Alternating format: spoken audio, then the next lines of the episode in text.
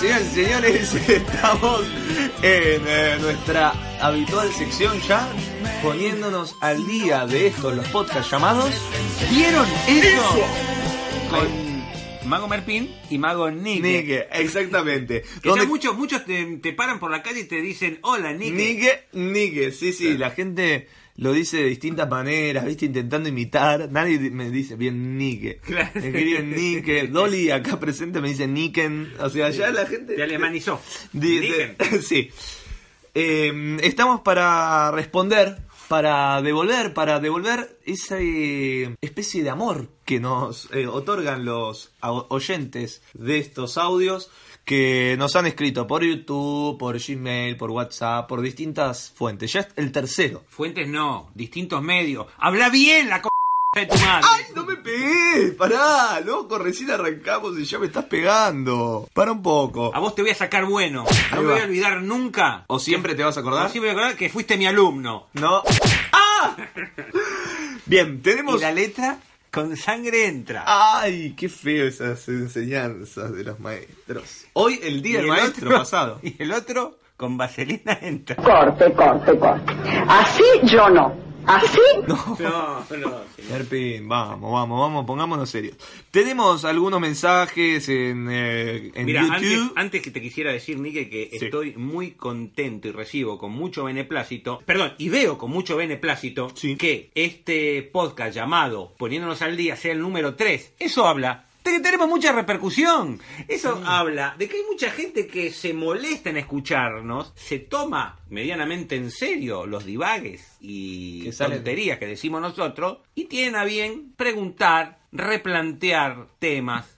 Y bueno, aquí estamos como para echar un poco de claridad en este mundo muchas veces tan oscuro de estos meandros y cagarrutas de las rutas artísticas. Muy bien, son un deleite. Vamos, eh, vieron eso, comentan en algunos capítulos, vieron eso, 10, en las rencillas. Estoy salteando, eh, voy salteando como para Pero hacer nombrá una. nombre porque van a pensar que si no, no Ah. Miguel Rey dijo, son un deleite. Se ve que, no sé, tiene nombre de español o, Miguel Rey. o se va a ver escuchándonos. Muy bueno, llegué acá gracias a Federico Poimiró, dice. Diego Virriel. Esto es hace 11 horas, hoy mismo. Hoy mismo en el Vieron Eso 14. Se ve que Poimiró anda recomendando los, los Vieron Eso. Sí. Están muy por ahí.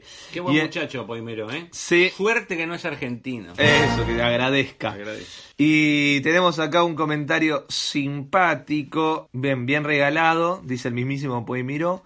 Y yo quería acá uno donde, en el que hablamos de, de los efectos malentendidos, donde Augusto de Luper pone, un mal espíritu se apoderó de mí e hice aros chinos con percha. Claro, evidentemente, ahí yo le respondo, un mal espíritu se apoderó. de. Pero sin embargo, yo te voy a decir algo. Augusto. Nosotros, Auguste. Auguste, Auguste, te, diría algo, Au- Au- Augusto. Nosotros denostamos vivamente la utilización de las aros chinas con... Aras chinas. Aros chinos con cuerda, pero... En realidad, por otro lado, debería decirte que la cuerda como elemento en magia es tan vergasátil, la cuerda como elemento es tan amplia, es tan plástico, sin ir más lejos el otro día, acá mismo con Nachite López, Claro. escribí... Muy lejos no vas a poder ir acá.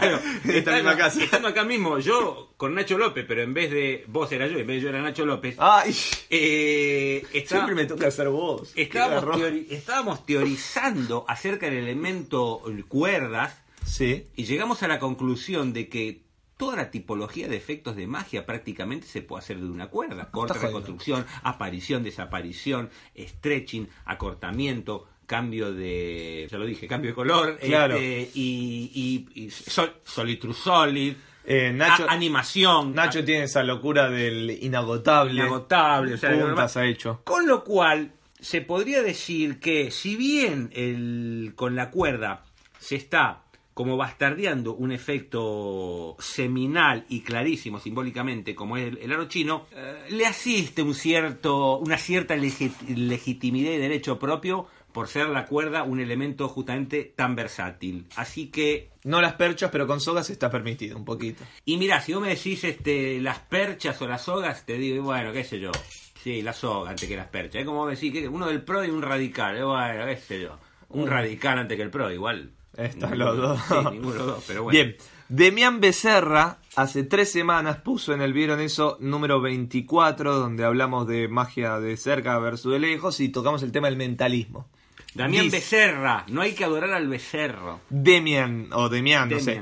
Coincido con Merpín sobre el tema mentalismo. Dice, podés dar a elegir una carta y recién luego, mirá qué expresión extraña, presentar el juego a modo mentalismo. Lo único que tal vez lo distingue un poco más es eh, lectura en frío. Ya nos vamos a otra cosa. ¿no? reading. Pero no he visto mucho realizar eso. De todas formas, estaría bueno. Hay eh, un lectura en frío con cartas muy interesante. Se lo he visto hacer a Maximiliano Giaconia o Giaconía. Pero a mí no me gusta con- hacer lectura en frío porque si tenés una temporada de verano, ¿cómo la haces?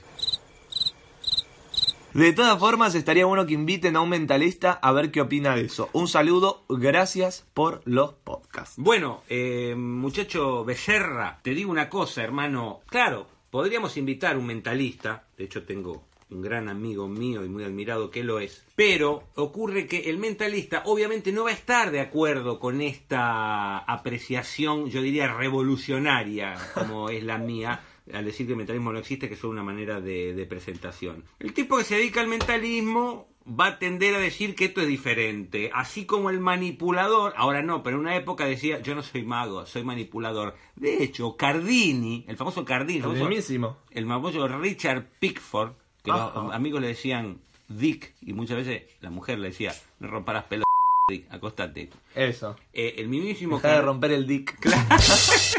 ¿Cómo te gusta, eh? ¿Cómo te gusta? Tiro una y ya. Eh, eh, justamente Cardini decía I am not magician, I am palmist que quiere decir No soy un mago. soy palmista Soy palmi, un palmero. empalmador él decía que no era mago era empalmador decía ¿Entendés? como para, como para separarse también el enorme y admirado y extrañado René decía yo no soy mago yo soy jugador de ventaja como para separarse como para aquello Sí. de buscar el nicho propio Totalmente. ¿viste? En los 80, eh, lo, eh, el grupo del Club del Clown se pusieron ese. Perdón que te lo digo mientras estás tomando mate. conozco a varios del Club de Clowns Lo escuché esto de Gabriel Chame Buen Día. Él decía que justamente elegían ese nombre para diferenciarse de la palabra payaso que la gente le asociaba Claro. al eh, animador infantil. Claro. Entonces ellos decían, nosotros decíamos payaso y venían nenes. Claro. Ahora pusimos clown y empezó a llenarse la sala de Sí. público adulto. O muchas veces te pueden anunciar como clon y vienen a verte toda gente igual. Sí, exactamente. pero claro, pero eso es lo mismo también como muchos bobbies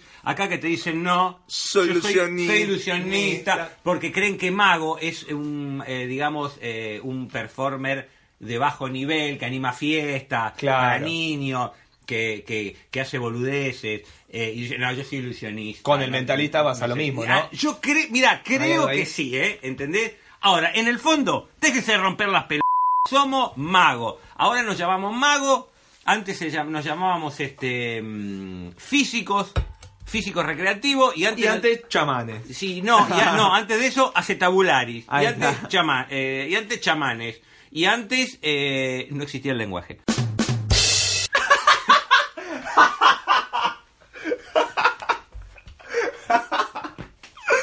Ay, por favor, cortemos acá. Pedro Rodríguez dice, Pavel tiene un mentalismo muy visual, contrario a la corriente moderna minimalista. Quería saber qué opina Merpín de eso porque el factor visual está muy presente allí y no deja de ser mentalismo. Desconozco. Mira, no, no, no sé exactamente a qué te referís, eh, a qué magia te referís que hace Pavel, pero no me extraña porque Pavel tiene más este material que deudas tiene la Argentina desde que está Mauricio. Pero, mm, eh, pero adhiero, eh, adhiero a tu criterio, Pedro, de que el mentalismo es muy deseable que sea visual. De hecho, yo en los pocos y tímidos escarceos que yo tengo con, con el mentalismo, ¿no? Sí. Yo presento mentalismo, pero así muy, muy, es- con mucho cuidado, ¿no? Como aquel melindroso que le pide a un compañero que le baje la bragueta. No, no, no.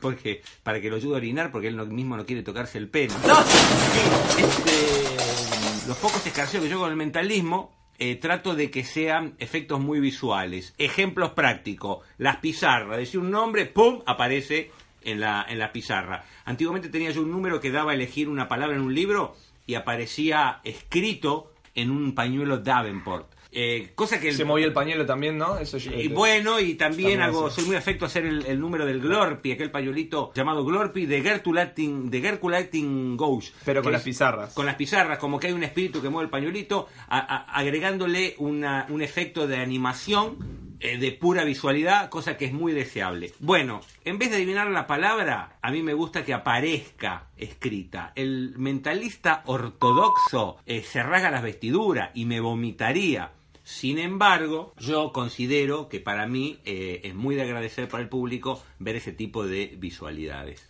Muy bien. Acá Juan, Juan no, Juan, sí, Juan Ignacio primero dice, ¿son necesarias tantas referencias sexuales? Un saludo, el mago de los monaguillos. Dice. Te- mira, si te molesta la referencia sexual, te digo una sola cosa. ¿Por qué no me chupas la pica? ¿Por qué, Merpit? No. Es, es cierto igual, ¿eh? Yo, eh, parece una obviedad que diga esto, pero usted hace constante referencia, tanto en su fascículo, o sea, no, ni siquiera como una cosa humorística, prácticamente como parte de su teoría, la referencia sexual. ¿Tiene Bueno. esto un porqué? Por supuesto. eh, Intuyo yo que sí. Sí, claro que tiene un porqué. Me voy a poner un poquito serio y aburrido y explicarlo. Yo quiero tomar esto, el, el- el oficio de la magia, Sí. quiero tomarlo con un criterio de que tienda a ser artístico. Quiero que todos mis oyentes que escuchan esto digan, ay, la puta, Merpín toma esto como que es verdadero arte. Ajá. ¿Y qué es el arte si no la representación plástica de la vida? ¿Y cuál es el verdadero motor de la vida que nos permite crear y reproducirnos? El sexo. ¿Y qué dijo Sigmund Freud acerca de la libido o energía creadora? ¿Qué dijo? ¿O no dijo Da igual, según Sigmund Freud, la sexualidad rodea todo lo que soy. Que la energía sexual se sublima a través de la creación artística? Lo dijo. ¿Y qué siente dicho. un artista cuando pare su obra sin un sentimiento muy similar a aquel que tiene un hijo? Y es entonces que a riesgo de explicar el símbolo, a riesgo de materializar la metáfora, yo hago constantes paralelismos. Y también un poco, y esto es un costado estético mío, a mí me gusta provocar, eh, hacer sentir incómodo un poquito al oyente. Sí. Y utilizo eso con un poco de picardía, valiéndome también de utilizar ese humor de secundario o que utilizamos cuando éramos jóvenes y niños. Eh, eso sería la explicación. Mirá, te voy a contar otra cosa un poquito más profunda e íntima. Cuando yo empecé en magia, tenía... Ah, tenía pensé que me ibas a contar otras cosas íntimas. Ya te iba a decir que no. No, eh, cuando yo empecé... ¿Qué pasó? cua- yo cuando empecé eh, en magia y me encontraba con mis grandes maestros, los grandes magos, todo el tiempo el tema era referencias sexuales. Lo que pasa es que ellos lo hablaban en serio. Claro. Y yo lo hago un poco en broma porque me río de eso. Eso en cuanto a los chistes, pero después hay una relación ahí casi directa o directa, por no decirlo, funcionan de la misma manera el acto sexual con el acto, el acto eh, artístico. Pero me- me contaron.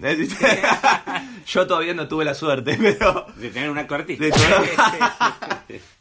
Pero lo mismo, el ritmo, eh, el, el equilibrio, el- la atención, el estar presente es lo mismo. La el, estado, el estado físico La- y mental la respira- es el mismo. La respiración combinada con el gesto del artista. La respiración del público combinada con el gesto del artista. Totalmente. Exactamente, es un paralelismo que es muy de desear y si no conseguís eso, no conseguís nada. Te volvés un robotito y lo que nosotros nos termina aburriendo son esas, esos artistas carentes de, de órgano sexual, parecería. Exactamente. No, digamos, también se puede hacer eso. Digo, ¿por qué hay algo que no me llega? Pero porque Sí. la sexualidad no está en ninguna parte, Y señores. de todas maneras, aquella persona que se molesta con las referencias sexuales es Sí. una persona que no va a llegar a ser nunca una mierda en la vida ni en el arte, porque es una persona que eh, si le molesta eso es porque no confía en su propio pene. Martín Quispe. O, perdón, o bien me aclaran acá un oyente, un oyente en vivo, o en su propia vagina, que Ahí también va. es muy, eh, muy bien. Acá lo, acá lo aclara muy bien eh, la joven María de los Dolores Rocatagliata, que hay muchas artistas también que están en la media, ¿viste? ¿No sabe por qué? Porque no confían en el poder de su vagina. Es muy ¿Entendés? cierto. Y vos, para ser artista, tenés que confiar en tu sexo.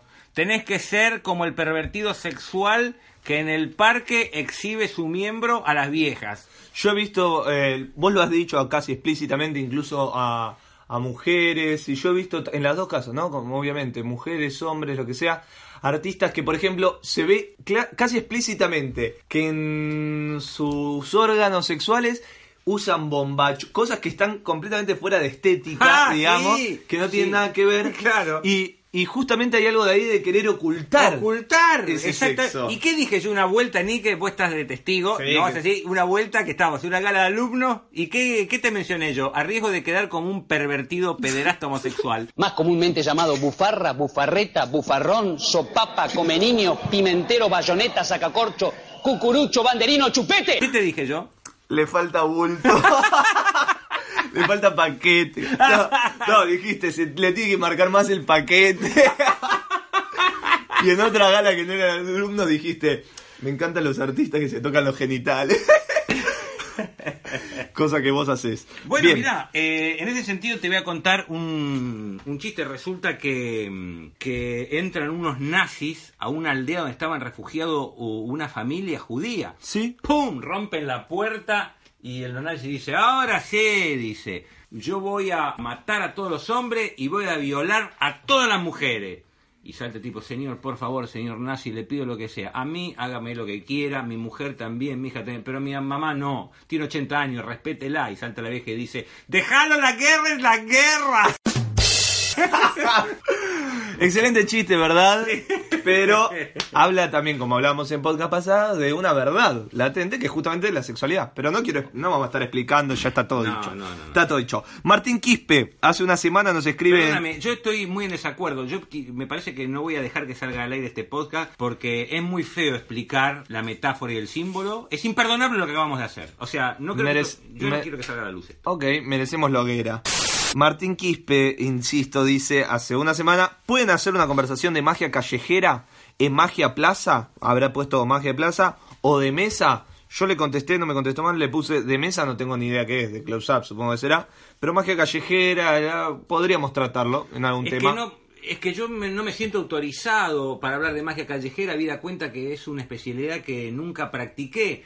Lo que sí te puedo decir, eh, ¿cómo es Martín Mesa? ¿Cómo es? Martín Quispe. Martín Quispe, lo único que te puedo decir es que la magia callejera es la base de nuestro oficio, habida cuenta que nuestro oficio, la del mago, la del acetabulari, se inició en la calle. Kevin. Es lo único que puedo decir, después lo demás no... no- Sí, quizás con no Chacobachi, que tenemos ahí pendiente. Yo recientemente le escribí, me dijo que todavía no podía, pero quizás entre lo que hablemos con él podemos hablar del arte callejero. Kevin Alexander Club pone no se puede hacer más lento en el capítulo que hablamos de eh, René Laván. Comenta eso, hay gente drogadicta que nos escucha y le gusta comentar eso. Y tenemos acá una última pregunta. José Pérez Iñiguez dice: Los admiro tanto, soy un simple entretenedor y deseo algún día ser un artista como ustedes. Ah, no, pero eso es muy feo. eso es No, no, no, yo me paro y me voy. Sí, yo también. yo también. O, o vayamos, pidamos un Uber y vamos a cagarlo a trompadas. Sí, es muy feo. Primero, es muy feo eh, ser humilde. Primero. Primero, porque como dijo el gran Relaván, la humildad es el panegírico de la egolatría. Exacto. Eh, el humilde en el fondo es un gran hijo de p que lo hace para quedar bien con, con el prójimo. Bien, qué hermoso. Prim- Y segundo, Hermosas no, palabras. no digas que nosotros somos artistas y vos un entretenedor como primero, como si ser artista fuese algo inalcanzable. No es algo inalcanzable. Ser artista es un oficio llevado al máximo pulimiento. Como debe tener en mente cualquier persona que, que ama su oficio. Escúchame, querido. eh, nada es más inútil que el arte, pero no podemos vivir sin él. Y no digas, yo soy un entretenedor, como diciendo, claro, no puedo llegar a ser artista y me conformo con ser entretenedor. Claro. Ser un entretenedor es ser un bufón de la peor manera al servicio del que tiene dinero, porque en realidad el bufón estaba al servicio del rey, pero en cuanto podía le cantaba unas cuantas frescas, era el único que se podía atrever Claro. a cantar unas cuantas frescas. Y eso es lo que marca el camino del artista. Debe metafóricamente y entre líneas señalar verdades que sirvan para dejar algo en la vida. Totalmente. Yo te juro que me quiero. Yo desde mi lugar de joven por ahora, de Sí, 25 años, me quiero De tirar. joven narigón. De joven narigón y, y orejudo. Sí, y vas con ese corte ahora. Ahora sí se revela todo. Me quiero tirar abajo de un tren. cuando alguien Pero de un tren estacionado. Para colmo, es más doloroso. y que arranque encima mío, o sea, que recién ahí empiece. Una muerte más dolorosa. Si tengo que decir, tengo que embanderar el entretenedor y poner el artista como algo que, ay, no puedo. ll-". Al contrario, Claro. yo lo que quiero ser es un artista, o sea, por- no, no puedo creer que se embandere más el ser un entretenedor o el típico, como dice este Sebastián de Caro, dice, se embandera más el yo hago negocio, soy un comerciante. Ese es el discurso capitalista de decir, no, está bien visto, y ahora el que dice la palabra arte, no, pará, no, porque artistas son la, la pinchila. Son unos pocos artistas, son unos pocos, pero artista se puede ser bueno. La pinchila después que no te acusen de que hablas todo el tiempo con cosas sexuales. Eh, se puede ser artista bueno, ser artista malo, pero ¿por qué no podés querer buscar? O sea, justamente los jóvenes o los no tan jóvenes tienen que buscar eso. Porque aparte- Mirá si tengo que decir, me voy, me Sí, voy. no, no, no, no te vos, Nico, no. vos, seguí no me vos, dejes- vos. Pero cómo, no me dejes así. No, Nico, Nico, Nico, Nico. ¿Qué pasó? Anda a la puta que te parió. Que se va el cartero, que se va, que se va, que se va el cartero, que se va,